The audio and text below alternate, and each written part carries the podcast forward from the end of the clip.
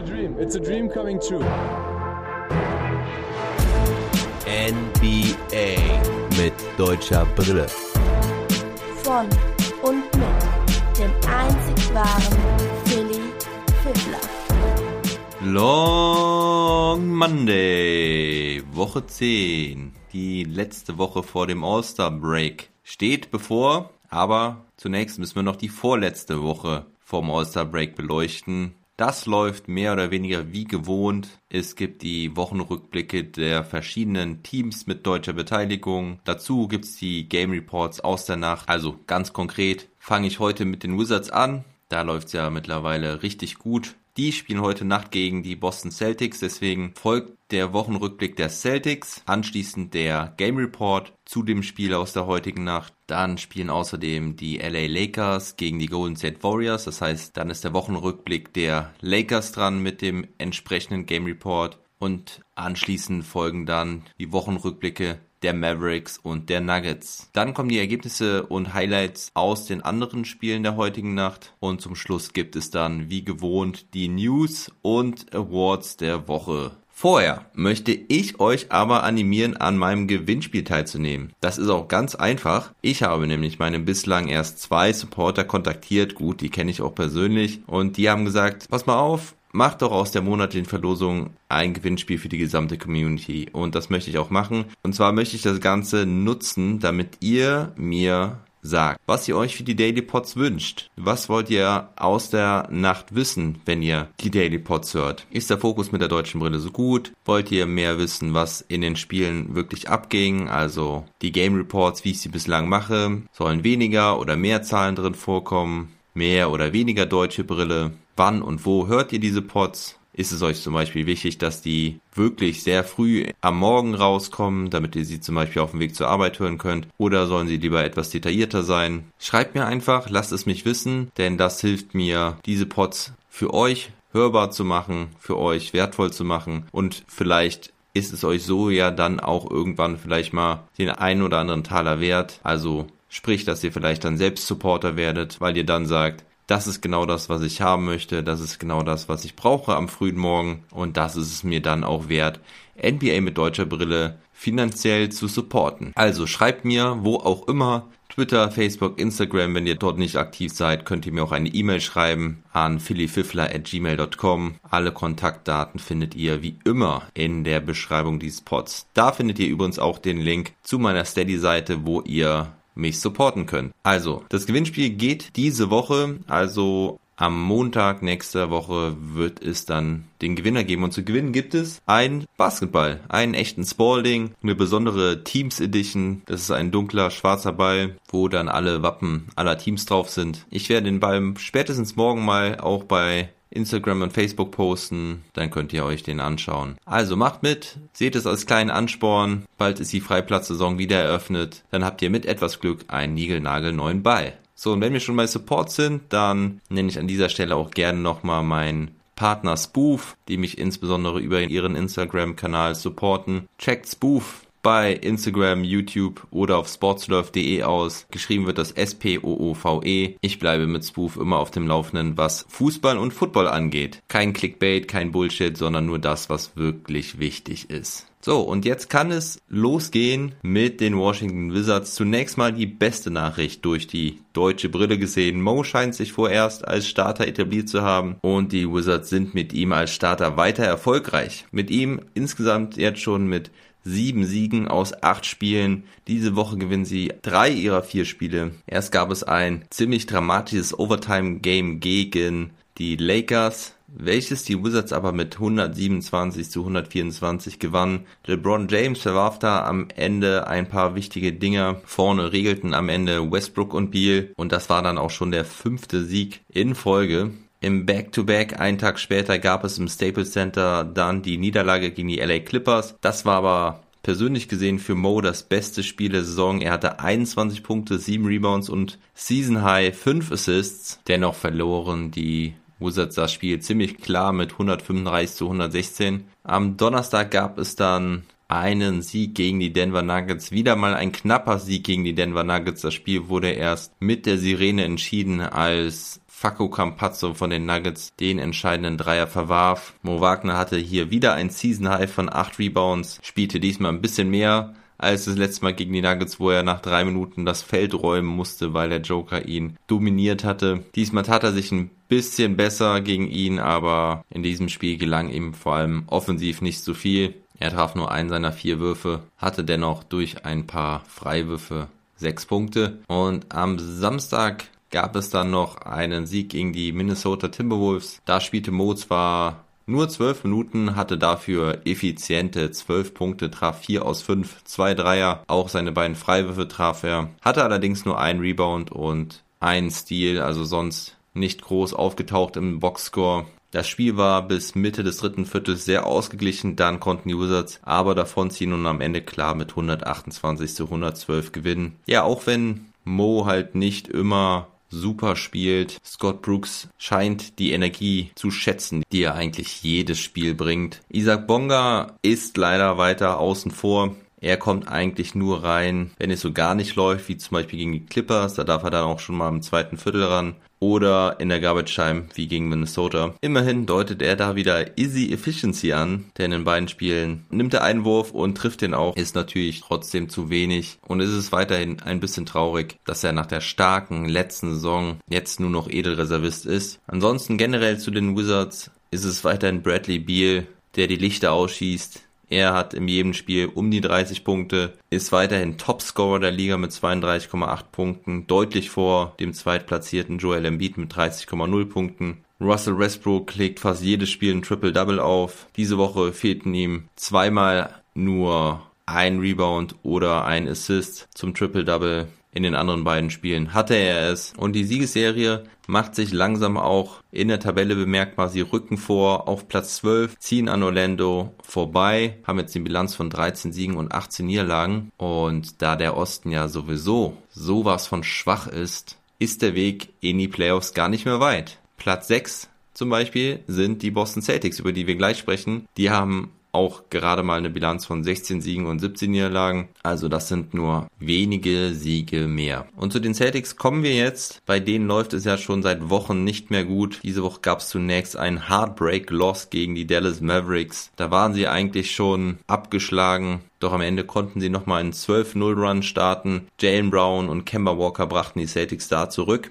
Doch Luka Doncic versenkte sie dann mit zwei Stepback-Threes. Der letzte war quasi mit dem Buzzer und so verloren die Celtics 107 zu 110, hatten dadurch seit langer, langer Zeit erstmals wieder eine negative Bilanz. Es kam aber noch dicker, denn zwei Tage später gab es eine Blowout-Niederlage gegen die Hawks. 127 zu 112. Der Endstand ist dann auch richtig schmeichelhaft. Danilo Gallinari hatte sie da richtig abgeschossen. Er war richtig heiß. Er hatte ein Career High 10 Dreier und das bei richtig, richtig starken Quoten. Ein Spiel zum Vergessen. Auch Heiß durfte da nur knapp 12 Minuten ran. Viel besser lief es dann am Freitag, als sie gegen die Indiana Pacers ran mussten. Da gewannen sie am Ende 118 zu 112. Kemba Walker hatte da endlich mal wieder ein richtig gutes Spiel. Er ja nach seiner seiner Rückkehr bislang richtig schwach. An diesem Abend traf er 10 aus 19, traf alle seine 8 Freiwürfe und hatte am Ende 32 Punkte und 6 Assists. Aber auch Daniel Theiss war an dem Abend richtig gut aufgelegt. Er hatte 17 Punkte, 4 Rebounds, 1 Assist, 1 Steal und 3 Blocks. Einer davon war auch wirklich sehr sehenswert. Die Quote war auch richtig gut. Er traf 6 aus 9, biete 30 Minuten und hatte vor allen Dingen 36 Sekunden vor Schluss einen ganz wichtigen Dreier aus der Ecke nach starkem Cross-Court-Pass von Kemba Walker. Sehr erfreulich für Daniel, weil er nach den überragenden Wochen zuletzt jetzt nicht mehr ganz so gut und effizient war vor allen Dingen die Dreier fielen nicht mehr so gut. Da tat so ein Spiel gegen Minnesota doch gut für die Seele. Und so können die Celtics dann wieder auf Platz 6 vorrücken, nachdem sie sogar auf Platz 9 zurückgefallen waren. Selbst die New York Knicks sind jetzt sogar an den Celtics vorbeigezogen.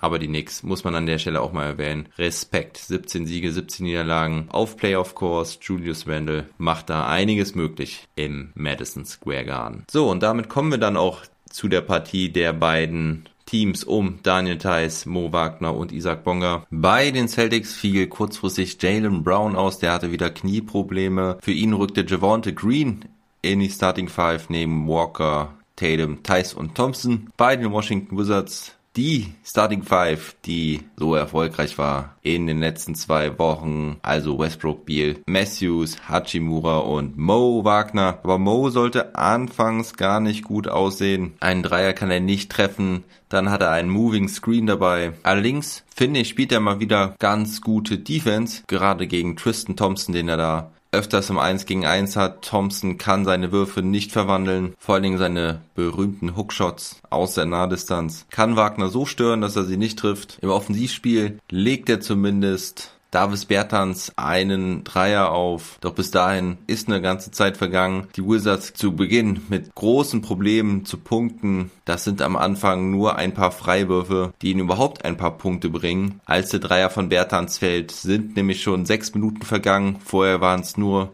Vier Punkte für die Wizards. Das war auch einer der letzten Aktionen von Wagner, da musste er dann raus. Die Celtics kamen da schon etwas besser aus den Startlöchern. Daniel Theiss hatte zwei Putbacks, einmal ein Putback-Layup und dann auch einen sehenswerten Putback-Dunk. Seinen ersten Dreierversuch verwirft Daniel hingegen. Doch die Celtics insgesamt besser, halten über das erste Viertel hinaus auch die gesamte Halbzeit die Führung. So ganz weit können sie sich aber nicht absetzen. Elf Punkte, die höchste Führung. Und die Wizards verkürzen immer wieder mal. Davis Bertans trifft seine ersten vier Dreier Bradley Beal nach anfänglichen Problemen dann auch richtig heiß. Er schon mit 24 Punkten zur Halbzeit kann vor allen Dingen immer wieder Freiwürfe ziehen und etwas überraschend kam auch Izzy Bonga dann mal Ende des ersten Viertels für knappe 30 Sekunden und als es nach der Halbzeit dann für die Wizards auch nicht gut lief, auch Mo Wagner ähnlich wie in der ersten Halbzeit, gerade offensiv doch ohne Glück. Er verwirft auch seinen zweiten Dreier. Die Wizards funktionieren da leider nicht als Team. Kommt Isibonga dann schon nach dreieinhalb Minuten rein. Da lagen die Wizards dann schon mit 57 zu 68 hinten. Und mit ihm auf dem Feld sollte es sich ändern. Die Wizards spielten fortan richtig gute Defense. Die Celtics machen fast fünf Minuten keine Punkte. Izzy verwirft leider nur zwei ganz offene Dreier, dann noch zwei vielleicht leicht bedrängte Dreier. Später hatte er noch einen Dreier, den er nicht getroffen hat. Also leider offensiv ganz bitter. Da konnte man sich bei wirklich jedem Wurf ärgern. Aber Scott Brooks lässt ihn drin, weil Bonga so flexibel verteidigen kann. Ob gegen Kemba Walker oder Jason Tatum, der Switch ist ganz egal, er verteidigt sie alle gut. Bonga geht nicht runter. Die Wizards kommen wieder bis an zwei Punkte ran. Nach dem dritten Viertel steht es 76 zu 79 und Izzy bleibt auch im vierten Viertel weiter auf dem Feld. Er sammelt da einige Loose Balls, zieht einen Charge gegen Grant Williams. Mo feiert ihn volles Rohr von der Bank, hat da richtig Spaß, freut sich, dass sein alter Weggefährte auch endlich wieder mal Contribution bringen kann für dieses starke Wizards-Team aus den letzten Wochen. Die Wizards gehen jetzt sogar in Führung und die Celtics wirken schon hoffnungslos und dann kommt einer wieder rein, der den Celtics Hoffnung bringt. Es ist Daniel Theiss. Man mag es kaum glauben, aber es ist wirklich so. Theiss mit seinem persönlichen 6 zu 0 Run zum Ausgleich. Da lagen die Wizards schon mit 6 Punkten vorne. Thais war da im Pick and Roll mit Kemba Walker. Der wurde jetzt immer wieder gedoppelt. Kemba konnte ihn da aber finden und Thais machte den Layup. Dann hat er noch drei Midrange Jumper obendrauf. Die ersten zwei waren für diesen 6-0 Run und die anderen zwei Punkte legte er kurze Zeit später obendrauf. Jetzt kommt sogar Mo auch nochmal wieder. Also Mo Wagner, Isaac Bonga, Daniel Thais, alle auf dem Feld. NBA mit deutscher Brille feiert's. Isaac Bonga geht dann erst fünf Minuten vor Schluss raus. Er stand also 15 Minuten am Stück auf dem Feld. Das sieht man auch selten in der NBA, aber das zeigt, was für einen Unterschied er hier gemacht hat. Brachte die Wizards mit seiner Defense zurück. Seine Spezialität, dafür haben ihn die Wizards. Und sogar ESPN-Reporter David Aldrich ließ sich zu einem geilen Tweet hinreißen, den ich hier zitieren möchte. The re-emergence of Bonga defense more than overcomes not making a single wide open corner three, which is the easiest three in basketball. I do not care. Bonga is back and I'm not using punctuation again. Also das Wiederauftauchen von Bongas Defense ist deutlich wertvoller als das Nichtmachen eines einzigen offenen Dreier aus der Ecke, welcher der einfachste Dreier im Basketball ist. Ihm ist es egal, Bonga ist zurück und er benutzt keinen Punkt und Komma. Also das ist schon ziemlich geil, wenn einer wie David Aldridge unseren Easy so abfeiert, der es wirklich nicht einfach hatte in den letzten Wochen. Ja, aber Boston war wieder da, doch die Wizards schlagen wieder zurück. 50 Sekunden vor Schluss macht Bradley Beal einen ganz toughen Layup rein. Mo Wagner war nach kurzer Zeit und einer unglücklichen Aktion wieder raus. Da ging der Ball raus zu Raul Nito in der Ecke. Wagner war eigentlich ganz frei in der Mitte, hat wohl damit gerechnet, dass Nido den Dreier wirft und ihn auch versenkt, deswegen läuft er ohne zu gucken wieder nach hinten. Nido war so frei, aber doch nicht und sah den freistehenden Wagner, will zu ihm passen. Ja, das Ganze endet in einem Turnover und in Punkten für die Celtics. Da sah er wirklich nicht gut aus und danach musste er auch wieder raus. Ja, und Biel macht den toughen Layup, damit steht es 110 zu 105 und dann, liebe Leute, ist es wieder so eine Aktion, dass Bradley Beal so feiert, als wäre das schon der Game Winner gewesen. Das erinnert mich doch wieder an LeBron James aus den 2011er Finals gegen die Dallas Mavericks. Denkst du, du hast das Spiel schon gewonnen? Drückst du das damit aus? Soll es sich rächen, denn Jason Tatum macht erst zwei Layups rein, die beide von Thais aufgelegt werden. Erst ist es ein Handoff, wo Tatum dann den freien Weg zum Korb bekommt und danach eigentlich ähnlich. Tatum kommt von hinten angelaufen, Thais spielt ihn den Ball zu und so können die Celtics verkürzen.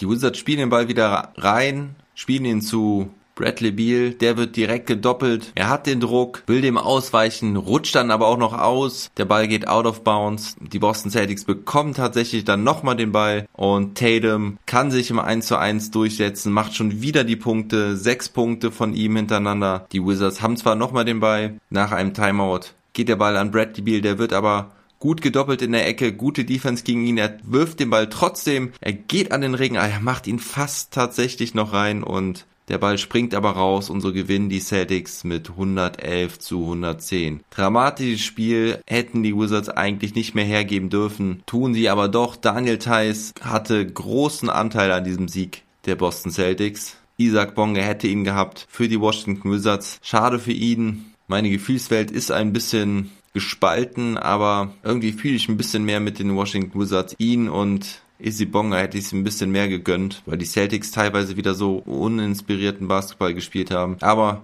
ich versuche mich auf Daniel Theiss zu konzentrieren, der nachher auch noch einen Dreier getroffen hatte und einen richtig starken Abend hatte mit 20 Punkten, 9 Rebounds, 3 Assists und 1 Steal. Er trifft 8 von 11 in 32 Minuten. Spieler des Spiels ist trotzdem Jason Tatum, der nicht wegen seinen 31 Punkten, 8 Rebounds drei Assists und drei Steals diesen Award bekommt, sondern weil er mich einfach mit seiner Klatschnis überzeugt hat heute. Mit diesen sechs Punkten zum Schluss. Insgesamt trifft er 12 aus 22, drei von zehn Dreiern. Das ist okay, aber nicht überragend. Doch überragend war wirklich, wie er diese Dinge am Ende reingemacht hat. Teils mit Kontakt, da hätte man auch faul pfeifen können. Gerade bei dem letzten Wurf. Tristan Thompson hatte das gesamte Spiel über Probleme zu scoren. Er hatte fünf Punkte, trifft nur eins aus neun aber er hatte wieder starke 13 Rebounds. Die Celtics sowieso viel stärker im Rebounding als die Washington Wizards. Gewinnen das Rebounding-Duell 49 zu 36. Kemba Walker hatte am Ende auch 21 Punkte, 5 Rebounds und 8 Assists, trifft 7 aus 17. Also solides Spiel von Kemba. Tat sich erst schwer mit der Defense der Wizards, konnte dann aber doch auch ganz entscheidende, wichtige Dinge auflegen. Und bei den Washington Wizards ging es fast mal wieder so ein bisschen unter, dass Bradley Beal 46 Punkte machte. Er traf 16 aus 29, hatte noch 7 Rebounds dazu. Russell Westbrook hatte 24 Punkte und 11 Rebounds, heute aber nur 4 Assists, traf 10 aus 22, einen seiner 5 Dreier und er hätte vor allen Dingen kurz vor Schluss den Deckel drauf machen können, als er einen recht freien Dreier aus der Ecke bekam. Den machte er aber nicht und so gab er den Celtics nochmal die Chance zurückzukommen. Davis Bertans traf fünf seiner neuen Dreier für insgesamt 20 Punkte. Robin Lopez hatte noch 10 Punkte. Ansonsten alle anderen Spieler maximal 4 Punkte. Mo Wagners Deadline am Ende 0 Punkte, ein Assist, ein Steal, ein Turnover, Plus-Minus-Rating von minus 12. Isaac Bonga am Ende mit 16 Minuten traf, wie gesagt, alle seine 5 Dreierversuche nicht hatte somit auch keine Punkte. Dafür hatte er zwei Rebounds, ein Assist, ein Steal und ein Block. Der Block war auch ein richtig starker gegen Robert Williams. Auch so eine Aktion, die die Wizards richtig beflügelt hat. Sein Plus-Minus-Rating am Ende bei plus 8. Also natürlich bist du eigentlich nicht spielbar, wenn du deinen Dreier nicht triffst. Eigentlich trifft er die ja immer recht effizient, aber heute sollte es leider nicht sein. Schade. Bin aber gespannt, ob Izzy jetzt in den nächsten Spielen doch wieder das ein oder andere Mal mehr Minuten bekommt. Also Endstand 111 zu 110 für die Celtics. Wichtiger Sieg für die Celtics. Unnötige Niederlage am Ende für die Wizards. Und die Wizards spielen am Dienstag gegen die Memphis Grizzlies und die Boston Celtics ebenfalls am Dienstag gegen die LA Clippers. So, kommen wir dann zu den LA Lakers. Da sprach ich ja eben schon kurz über das erste Spiel am Montag, welches sie gegen die Washington Wizards in Overtime verloren. LeBron James verwarf da am Ende einen wichtigen Freiwurf, der hätte wahrscheinlich den Sieg gebracht und in der Overtime hat er es dann mit Pull-Up Threes probiert die er derzeit aber nicht mehr so gut trifft wie noch vor ein paar Wochen. LeBron ist ja ohne seine zweite Option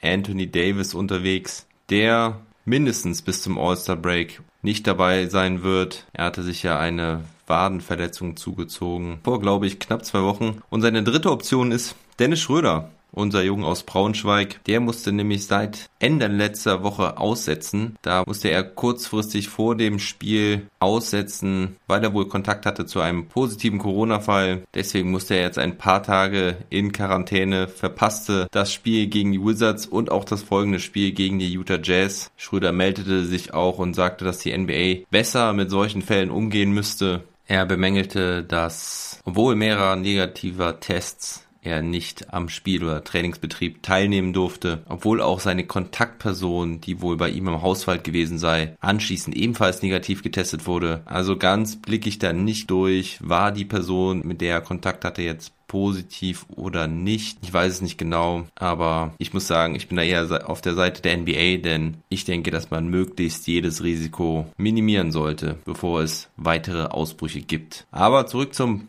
Basketball. Ohne Schröder und Davis hatten die Lakers gegen Utah auch überhaupt keine Chance. Das war ein richtiger Blowout. Die Lakers verlieren in Salt Lake City 114 zu 89 und am Freitag konnte Schröder dann endlich wieder mitwirken. Das war wichtig, denn da ging es gegen die Portland Trailblazers und Damian Lillard, der mal wieder 35 Punkte auflegte. Schröder hatte aber auch 22 Punkte, 3 Rebounds, 2 Assists und 1 Steal. Traf 6 aus 14, ein Dreier, aber vor allen Dingen starke 9 Freiwürfe. Von der Linie verwarf er nicht einen einzigen. Topscorer der Lakers war mal wieder LeBron James mit 28 Punkten, der außerdem 11 Rebounds und 7 Assists hatte. Gutes Spiel also von James und Schröder und so konnten sie dann nach vier Niederlagen in Folge endlich mal wieder gewinnen. Endstand 102 zu 93. Ja, und heute Nacht sollte es dann gegen die Golden State Warriors gehen. Mit denen hatten sie ja noch ein Hühnchen zu rupfen, denn die Warriors besiegten sie im letzten Spiel nach einer Aufholjagd. Vielleicht ändert ihr euch, da waren dann auch gerade Schröder und LeBron nicht so gut aufgelegt am Ende. Aber heute muss man nicht groß drum herum reden. Die Lakers waren hier von Anfang an dominierend. Die Warriors machten den ersten Punkt nach einem Freiwurf und dann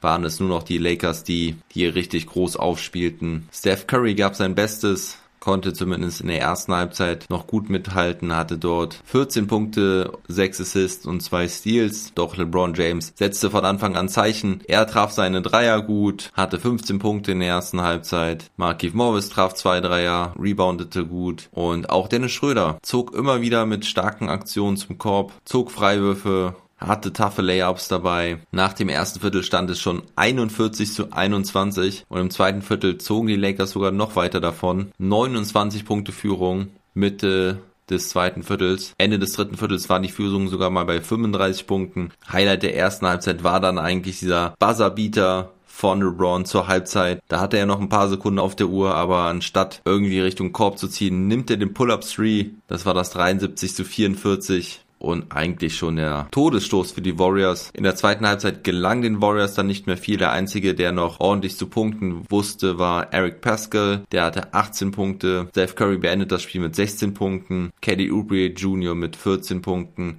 Draymond Green musste mit einer Knöchelverletzung raus. Er konnte nicht wiederkommen und ist dann auch fraglich für die nächsten Spiele. Und bei den Lakers gab es einige Spieler, die Double Digits hatten. LeBron James am Ende mit 19 Punkten, 6 Rebounds und Würfen, 4 Assists, konnte sich endlich mal schonen, spielte nur 24 Minuten. Markeith Morris mit 13 Punkten und 8 Rebounds. Schröder hatte 12 Punkte, 3 Rebounds und verteilte den Ball auch vor allen Dingen gut, hatte 6 Assists. Alex Caruso hatte 13, Kai Kusman Double-Double mit 12 Punkten und 11 Rebounds. Sogar Taylor Horton Tucker heute mal wieder mit elf Punkten. Der hatte ja auch so seine Probleme in den letzten Spielen. Und im vierten Viertel durften dann hauptsächlich die Edelreservisten ran. Kaycock, Antetokounmpo, McKinney und Dudley. Und auch Neuverpflichtung Damon Jones. Der hatte einen 10-Tagesvertrag unterschrieben, wurde vor kurzem erst von den Suns entlassen. War früher auch im Kader der Warriors, ist sogar mit ihnen Champion geworden. Er lieferte direkt mal ab. Acht Punkte, drei Rebounds, zwei Blocks, trifft alle seine drei Wurfversuche Versuche und am Ende können die Warriors froh sein, dass es nicht höher ausfiel. Endstand war 117 zu 91. Spieler des Spiels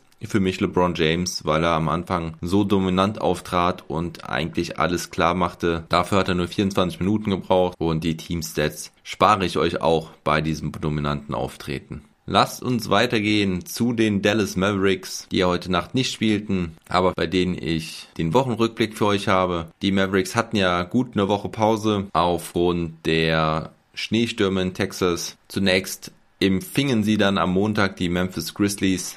Das war eine wirklich starke Vorstellung der Mavericks an dem Abend, auch wenn sie die Grizzlies am Ende dann doch nochmal irgendwie rankommen ließen und das Endergebnis nur 102 zu 92 war. Zwischenzeitlich führten sie da auch mit 23 Punkten. Tim Hardaway Jr. hatte einen richtig guten Abend, 29 Punkte bei gerade mal 14 Wurfversuchen. Christoph Sporzingis musste mit Rückenproblemen aussetzen, auch die nächsten zwei Spiele. Über ihn gab es ja diese Woche Trade-Gerüchte. Dazu hört ihr aber am besten in den Trash Talk Table rein, den ich am Freitagabend mit dem Age aufgenommen habe. Da haben wir auch intensiv darüber gesprochen und zu dem Thema komme ich gleich nochmal. Am Dienstag gab es dann Luca Magic gegen die Boston Celtics. Eben schon erwähnt, knapper, knapper Sieg der Mavericks, aber hochverdient denn die Mavericks waren gerade über weite Teile des vierten Viertels überragend. Brunson und Doncic führten die Mavericks eigentlich schon zum sicher geglaubten Sieg, nur um dann mal wieder einzubrechen. Da ließen sie diesen 12-0-Run zu. Die Celtics gingen sogar mit einem Punkt in Führung aber dann war es halt Luca Magic, der da zwei Stepback Threes reinhaut. Als würde er nichts anderes machen. Hört gerne auch nochmal in den Daily Pod da rein. Da war ich auf jeden Fall schön am Abfeiern. Am Donnerstag war es dann die Ernüchterung gegen die 76ers. Da spielten die Mavericks zwar erst gute Defense, konnten aber hinten raus überhaupt nicht mithalten mit den 76ers. Da will ich auch nicht groß drauf eingehen. Die Mavericks verlieren das Spiel 97 zu 111. Im Trash Talk Table habe ich da auch schon ganz schön negative Stimmung Stimmung gehabt nach diesem Spiel. Am Ende ging ich da aber optimistisch raus und war irgendwie zuversichtlich, dass die Mavericks am Samstag gegen die Brooklyn Nets gewinnen sollten. Und so kam es auch. Sie gewannen 115 zu 98. Christoph Porzingis war wieder zurück, machte auch ein gutes Spiel, hatte 18 Punkte, 4 Rebounds, 2 Assists und 3 Blocks, traf 7 seiner 13 Würfe, zwar kein Dreier, aber vor allen Dingen auch defensiv war das deutlich besser als in den Wochen zuvor. Er war einmal in einem Timeout ziemlich sauer, trat da irgendwie einen Stuhl Stuhl weg. Das war wohl anscheinend, weil ihm Luka Doncic den Ball in einer Situation nicht zugepasst hatte. Das zum Thema On-Court und Off-Court Chemie zwischen den beiden. Ich hoffe, da bahnt sich nicht wirklich was an. Fistaps Management hatte auch reagiert auf die Trade-Gerüchte. Sie gaben ein professionelles Statement ab hinsichtlich, ja, das ist halt alles Business. Ich hoffe, die Wogen können da wieder geglättet werden, denn ich möchte Christaps weiter bei den Mavericks sehen. Luca war an dem Abend auf jeden Fall auch richtig stark. Es gab keinen, der ihn wirklich wirklich verteidigen konnte. Er hatte 27 Punkte, 6 Rebounds und 7 Assists, konnte weite Teile des vierten Viertels auch geschont werden. Maxi hatte über die ganze Woche so seine Momente, traf immer wieder mal einen Dreier. Gegen die Nets waren es 2 aus 3, hatte an dem Abend auch ein paar gute Rebounds dabei, vier an der Zahl waren's und er wurde ja aber auch sehr viel gelobt von Rick Carlisle und dem General Manager Donnie Nelson. Auch sie sagen, Maxi Kleber kann man nicht an seinen Zahlen messen. Auch das hört NBA mit deutscher Brille natürlich sehr, sehr gerne. Man muss natürlich auch sagen, die Nets spielten ohne Kevin Durant und ohne Kyrie Irving, aber auch ohne die beiden haben die Brooklyn Nets ja bislang abgeliefert. Dennoch ist es natürlich ein Unterschied, wenn zwei deiner drei besten Spieler fehlen. Endstand war 115 zu 98 und die Dallas Mavericks spielen dann kommende Nacht gegen die Orlando Magic. Da hoffen wir doch auf den nächsten Win und dass die Dallas Mavericks dann wieder eine positive Bilanz haben und so langsam in die obere Tabellenhälfte vorrücken können. Im Moment stehen sie auf Platz 9 hinter den Golden State Warriors. Dann fehlen uns nur noch die Denver Nuggets. Die hatten diese Woche auch nur drei Spiele. Am Dienstag gewannen sie gegen die Portland Trailblazers. Der Joker mal wieder mit einer MVP-reifen Leistung 41 Punkte, trifft 17 aus 32. Jamal Murray mittlerweile auch wieder richtig stark, hatte 24 Punkte. Am Donnerstag verloren sie dann gegen die Washington Wizards. Das Spiel habe ich ja eben schon angesprochen. Da kam der Joker ausnahmsweise mal nicht so richtig parat, zumindest nicht im entscheidenden vierten Viertel. Er traf am Ende gar nicht mehr. Null Punkte im vierten Viertel. Jamal Murray drehte dafür auf, hatte im Schlussabschnitt 13 Punkte. Einer der besten Scorer im vierten Viertel im Moment. Und auch Isaiah Hartenstein hatte in dem Spiel seine guten Momente. Isaiah Hartenstein konnte diese Woche auch wieder davon profitieren, dass doch einige Spieler verletzt sind. Paul Millsap, Gary Harris konnten gar nicht spielen. PJ Dozier erst am Freitag wieder. Und so kam Isaiah immer auf 10 bis 12 Minuten, war nicht so produktiv, wie er in die Saison gestartet war. Also traf jeweils immer weniger als 50 Prozent seiner Würfe, hatte vier gegen Portland, fünf gegen Washington und zwei Punkte gegen OKC. Immerhin konnte er gegen Washington ziemlich gut rebounden, da hatte er sechs Rebounds in zehn Minuten. Das ist ein ziemlich guter Wert. Generell tritt Hartenstein aber einfach nicht mehr so dominant unterm Korb auf, wo er vorher eigentlich bei jedem Fehlwurf eine Gefahr für den offensiven Rebound war. Ist er das jetzt nicht mehr so? Ich könnte vermuten, dass es vielleicht daran liegt, dass er kaum Möglichkeiten bekommt zu trainieren in diesem engen Schedule Schedule und mit den wenigen Minuten auf dem Feld er sich so nicht richtig fit halten kann. Das ist eine Vermutung, denn anders kann ich mir nicht erklären, dass diese Produktivität einfach so runtergegangen ist bei ihm. Immerhin hat er das Vertrauen bekommen und hat seine Minuten gesehen. Das Spiel gegen die Oklahoma City Thunder war ein einfaches. Dieses gewannen sie ganz klar mit 126 zu 196. Höchste Führung war sogar 37 Punkte. Wire-to-Wire-Sieg, so sagen die Amis es. Also von Anfang bis zum Ende ohne Unterbrechung. Jokic mit einem effizienten Triple-Double, 19 Punkten, 11 Rebounds, 13 Assists in 30 Minuten. Jamal Murray wieder mit 26 Punkten. In dem Spiel war es die Starting Five, die ablieferte alle mindestens mit 13 Punkten. Monte Morris in allen drei Spielen in der Starting Five. Und so verweilen die Denver Nuggets auf Platz 7 in der hart umkämpften Western Conference. Nur knapp hinter den Portland Trailblazers und den San Antonio Spurs. Die Phoenix Suns haben sich ein bisschen abgesetzt hängen an der Spitzengruppe der LA-Teams und Utah. Aber nach dem schlechten Saisonstart der Denver Nuggets können sie eigentlich recht zufrieden sein, da wo sie derzeit sind und nach dem All-Star-Break können sie dann Richtung Homecourt Advantage angreifen. So kommen wir dann zu den restlichen Partien aus der Nacht. Die Milwaukee Bucks gewinnen das Highlight-Spiel am frühen Abend gegen die LA Clippers. 105 zu 100. Janis Antetokounmpo hatte ein starkes viertes Viertel, macht mit einem Dank den Deckel drauf. Er mit 36 Punkten, 14 Rebounds und 5 Assists. Kawhi Leonard hatte 25 Punkte und 9 Rebounds. Während Paul George nicht so gut parat kam, er hatte 16 Punkte bei nur 7 aus 21. Da hatte dann Chris Middleton sogar mehr. Er hatte 19 Punkte, 6 Rebounds und 8 Assists. Wichtiger Statement-Sieg für die Milwaukee Bucks, die jetzt auch 5 Spiele in Folge gewinnen konnten und vor allen Dingen auch endlich mal wieder gegen eine stärkere Mannschaft. Denn die letzten vier, die sie gewannen, waren gegen die schwächeren Teams aus dem Westen. Außerdem spielten die New York Knicks gegen die Detroit Pistons. Die Knicks gewinnen 109 zu 90. Julius Randle hatte mal wieder ein starkes Spiel mit 25 Punkten, 8 Rebounds und 6 Assists. RJ Barrett starke 21 Punkte und bei den Detroit Pistons wieder MIP-Kandidat Jeremy Grant mit 21 Punkten und 8 Rebounds trifft allerdings nur 7 aus 19. Die Knicks brechen weiter Richtung Homecourt Advantage sogar. Sie haben eine Bilanz mit 18 Siegen und 17 Niederlagen. Das reicht im Osten für Platz 4 aktuell. Die Miami Heat gewinnen auch ihr fünftes Spiel in Folge. Sie bezwingen die Atlanta Hawks mit 109 zu 99. Trotz 34 Punkten und 10 Rebounds von John Collins. Kendrick Nunn hatte 24 Punkte. Bam Adebayo 16 Punkte und 13 Rebounds. Jimmy Butler musste mit einer im rechten Knie aussetzen. Trey Young hatte zwar fast ein Triple-Double mit 15 Punkten, 8 Rebounds und 9 Assists, traf aber nur drei seiner 14 Würfe und unglaublicherweise sind die Miami Heat jetzt bei einer ausgeglichenen Bilanz von 17 Siegen und 17 Niederlagen tatsächlich auf Platz 5 im Osten. Also da hat man sich vor ein paar Wochen noch Sorgen gemacht, ob sie überhaupt in die Playoffs kommen. Jetzt stehen sie besser da als die meisten Teams im Osten. Dann gab es in Houston einen richtigen Blowout.